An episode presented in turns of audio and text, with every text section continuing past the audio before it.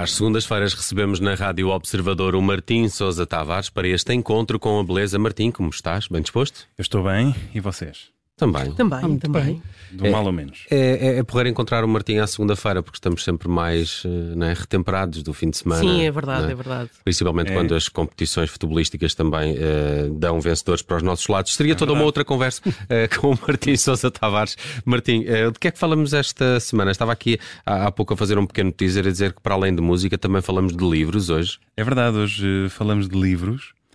Não é a primeira vez. Então podes falar ali com o Bruno. É eu é e a Judite agora. Nós vamos andando. Pronto, então, tchau, Nelson. uh, é verdade, porque na passada terça-feira, dia 30 de maio, tivemos a triste notícia da morte de José Pinho, nome que pode ser mais ou menos familiar. Já vi que aqui o, o Bruno uh, o conhecia. Eu nunca o conheci pessoalmente e é precisamente por isso que, uh, que queria dar o meu testemunho, porque vi muitos, uh, muitos posts e artigos de opinião e tudo mais, sempre de pessoas que o conheciam e que, portanto, falavam com aquele benefício da, da proximidade que eu acho extraordinário. Mas queria aqui dar o, a homenagem da pessoa que, sem o conhecer, beneficiou do seu trabalho, que é no fundo a maior parte das pessoas como eu que, que são de Lisboa e, e gostam de livros uh, se calhar sem, sem o saberem, devem-lhe muito. Então, leitores, uh, se conhecem a livraria Ler Devagar, hoje no, no LX Factory, conhecia quando ainda era no, no bairro Alto, uh, conhecem uma livraria que é diferente das outras. É uma verdadeira livraria independente, diferente de, de, das grandes cadeias de livreiros, que é no fundo um espaço para estar, um espaço para ler, para relaxar, tem, tem sofás, tem um café, tem exposições, o espaço em si é, é muito bonito e se hoje em dia o LX Factory é um sítio com bastante hype e onde as pessoas conhecem a, a, ler devagar, quando surgiu era um conceito novo, esta ideia de, de estar rodeado dos livros e de viver essa presença. Uh, para além disso, as livrarias dele vendem livros usados também, para além de, de livros que ainda estão no mercado, e sobretudo esta ideia do devagar Uh, vem de haver uma, uma, rotatividade no mercado livreiro que faz com que as novidades passem sempre à frente. Portanto, os escaparates e as montras são, são espaços concedidos temporariamente às novidades e depois elas desaparecem. Isto faz com que, uma vez uh, saídos da, da novidade, muitos livros que ainda têm números abundantes em stock nas editoras, fiquem virtualmente desaparecidos das lojas. Nós já não os conseguimos comprar na loja, porque desapareceram aqueles 10 ou 12 que havia, e é preciso encomendar, e esta pequena coisa demove muitos leitores. Dizem, ah, não temos em loja, mas podemos encomendar. Ah, então deixe lá. E por causa disso, por causa desta rapidez do mercado, muitos ótimos livros ficam em armazém à espera. E, portanto, ler devagar vinha, entre outras coisas, dar resposta a isso. Depois, este homem, este dínamo humano, fundou em Óbidos o Fólio, que é um festival literário que eu acho extraordinário, na medida em que deu um grande empurrão para Óbidos deixar de ser a Vila Castelo onde se bebe a ginginha, Nada no contra. Copo, no copo de chocolate. No copo de chocolate, exatamente. Que continua a ser durante o verão, mas o Fólio sabe uh, posicionar-se a seguir ao verão, já há datas para este ano, em outubro, e, e continua uh, a presença de, de Óbidos enquanto lugar da cultura, lugar vivo onde as pessoas vão. Além disso, na, na Igreja de Santiago, ele criou uma livraria, ele criava livrarias em todo o lado. Há histórias formidáveis sobre isso, se quiserem. Agora, nos muitos obituários que se escreveram, podem saber mais sobre isso. Mas a, a Igreja de Santiago é um espaço lindíssimo onde estão agora livros à venda. Criou também o Latitudes, Festival de Literatura de Viagem. Depois criou o 5L em Lisboa, também mais um festival de literatura. Comprou a livraria Ferran no Chiado. Foi presidente da RELI, a Rede de Livreiros Independentes. Mas eu acho que as pessoas uh, poderão conhecê-lo ou lembrar-se dele, sobretudo, por causa dos anos da pandemia em que ele teve uma posição muito parecida para mim com a, com a, do Álvaro Covões em relação aos concertos. Houve aqui duas pessoas que se bateram muito pelo regresso à normalidade nestas práticas culturais e ele, eh, por causa dos livros, ele queria muito que as livrarias reabrissem Sobretudo porque houve uma altura, se bem se lembram, que os hipermercados já estavam abertos e podiam vender livros, uhum. mas as uh, livrarias não podiam vender livros. Portanto, era um paradoxo absurdo. Logo, eu... livrarias onde se acumula sempre imensa gente. exatamente, sabe, é? exatamente. São sempre lugares onde é preciso andar à cotovelada, não é? Eh, sobretudo na Black Friday. E pronto, ele, ele foi de facto esta pessoa muito dinâmica, eh, teve uma doença prolongada e parece que no fim da vida, como muitas vezes é, é comum, choveram uh, todos os tipos de reconhecimentos. Recebeu a medalha de mérito cultural da Câmara Municipal de Lisboa no passado 3 de maio e depois já na Câmara do Hospital.